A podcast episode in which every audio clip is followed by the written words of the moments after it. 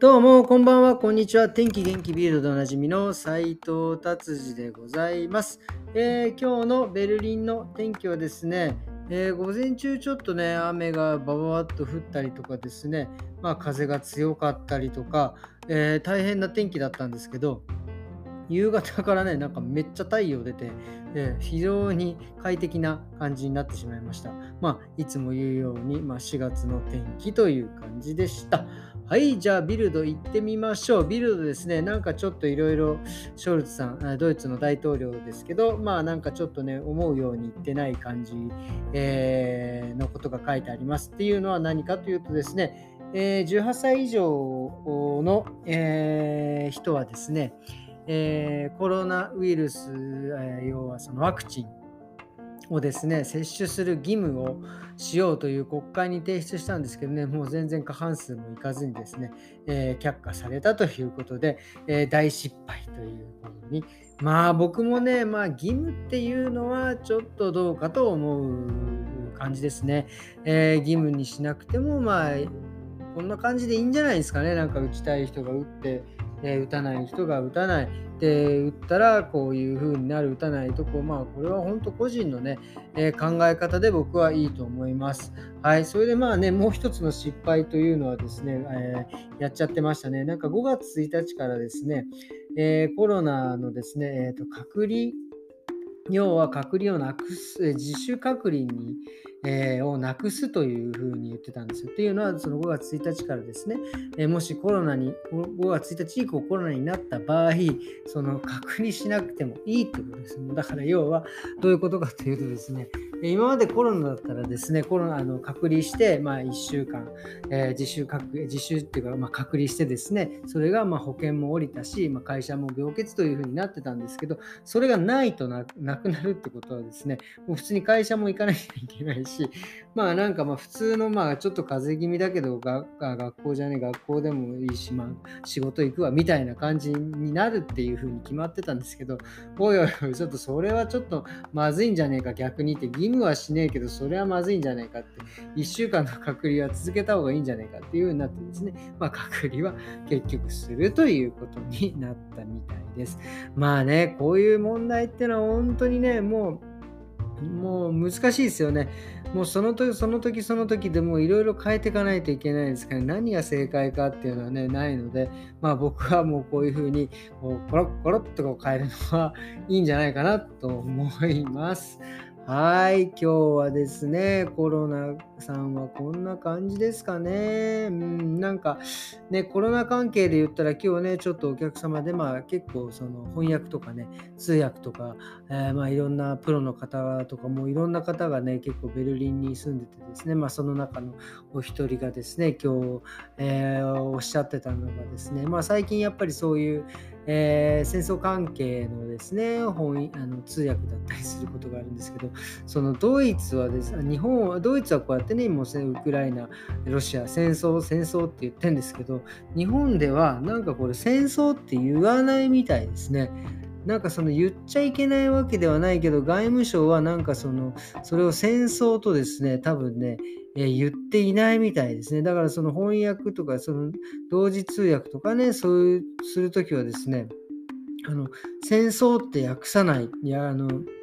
訳さないって言ってましたね。だからなかなか難しいですね。だから反戦とか、まあなんかそういう、こう、何て言うんですか、まあそういう、なんですか、そういう、まあ ちょっとよく分かりませんが、そういう言葉を、えー、使わなきゃいけないみたいなね。えー、感じですね。はい、みたいです。はい、それでまあ、あとね、コロナ禍、まあ、最近本当ね、いろいろやっぱりお客さんもね、コロナ関係の、まあ、いろいろお話でしてくれるんですけど、コロナ、ウクあコロナじゃない、ウクライナ関係ね。えっ、ー、と、そのね、えっ、ー、と、アーティストのお客さん結構うち多いんですけど、まあ、ジャズマンのね、方とかも結構いて、えっ、ー、とね、その方がね、今日ちょっとおっしゃってたのがですね、あのやっぱりあのウクライナからねやっぱこう逃げて、え、いらっしゃったアーティストの方も本当たくさんいてやっぱりその方もねお仕事、えー、まあ、しなきゃいけないというかまあねお金稼いでで生きていかなきゃいけないからまあもちろんその住むところなんかはねそのドイツで提供されてるところに住んだりとかなんですけどやっぱりそういうふうに演奏し,、ね、したいということでこう、えー、セッションとかに、えー、来るんですって。まあだからねまあ普通、普通だったらというか、まあ最近のね、ドイツの傾向とか、まあウクライナから来たから、もうね、わざわざあれしてるんだから、まあね、ちょっと、えー、まあ、雇いますよとかね、なんかそういう仕事をね、ちょっと、えー、あげたりとかしてたんですけど、もうジャズとかそう音楽の世界はもう、あれですね、もうそういうの言わ言わないみたいですね。とにかく、まあアーティストね、ウクライナから来ましたアーティストが、じゃあちょっとやってみてっつって。あのもう下手だったら雇わねえっつって、もうまあ、まあそれはそうなんだけど、非常に合理的でいいんですけど、すごいな、ドイツはね、その辺のところがね、はっきりしてる。だから、その要はもう難民だろうが、外人だろうが、ね、僕らみたいに日本人だろうが、何人だろうが、まあ、うまけりゃ雇ってやるぞって、ま、下手だったらね、関係ないですね。まあ、そうだよなっていうね、やっぱさすがこう実力のね、世界なんだなっていうのをね、ちょっと、えー、今日は思いました。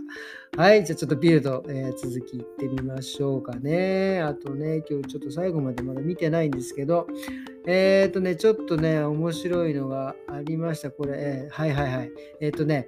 ドイツにはですね、キンダー・ウバラシュングって言って、ウバラシュング・アイヤ、えっ、と、サプライズ・アイヤーっていうのサプライズ・エッグエッグサプライズ、わかる？日本語では何て言うかちょっとよくわかる。日本語でも売ってるんですけど、卵型のね、チョコ。で、その卵型のチョコの、えー、開けるとですね、こう、おもちゃが入ってるんですね。まあ、フィギュアだったりとか、まあなんかちっちゃいおもちゃが入ってる。僕はね、それをね、ずっとドイツ来てから集めてですね、もうね、彼、これですね、えー、もう2万個とか3万個ぐらいにはなってるんですよね。で、まあ、そのね、そのセッテルというか説明書なんかもね、たまにアイロンでこう伸ばしてですね、ワイリングとかしてるぐらいの、ちょっとこう、ね、オタクな感じなんですけどね、そのですね、えー、チョコレートがですね、サルモネラ菌に侵されてですね、ちょっと感染する、してるというので、もうリコールになってるみたいですね。これはちょっと 大変なことになってますね。もう本当に早く集めないと、これ、キンダーだけにね、まあ、キンダーって子供という意味なんです子供たちという意味なんです。あのもうね、子供たちがね、大好きなこれチョコレートなんでね、これ早く回収してですね、なんとかしないと、これ本当、まあコロナも大変ですけど、サルモネラ菌ね、すごいな。これ、子供あのサルモネラ面白いあ。すいません、なんかちょっと今ね、パニックになっちゃった。サルモネラ菌って結構その本当の卵にも結構ついてるんですよね。だからドイツとかではそのあの生卵で、えー、をしないっていうのがねた生あの殻についてるんで割った時にですねそのサルモネラ菌がこうついちゃってでそれを生で食べちゃってねお腹壊すとねそれがね卵型のこのチョコにも入っててすごいですね。卵つながりなんでしょうかね。うん、まあでもね、そのドイツのね、卵、まあ、はなんでこう、日本のはね、生卵して、なんでヨーロッパのはダメかっていうと、ヨーロッパで卵ね、えっと、あの、卵を詰める機械というか、ね、その工場とかですね、卵をね、洗わないんですよね。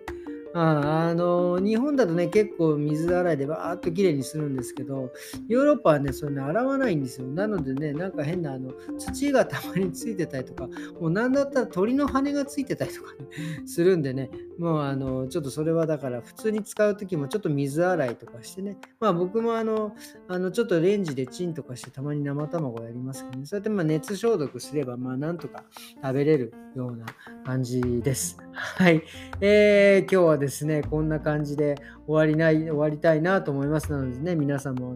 卵型のチョコ、ちょっとね、気をつけてくださいね。あのあんまり、え、買わないように、えー、僕はですね、最近はもうこう中身だけ欲しいんでですね、あのヤフーオークションみたいな eBay とかでね、そういうのがあるのでね、それで買ったり、え、しております。はい、そういう感じで今日は終わりにしたいと思います。え今日は木曜日ですね、明日金曜日、明日一日頑張ればもう週末ですね。え皆様頑張ってくださいませ。それではまた明日。さようなら。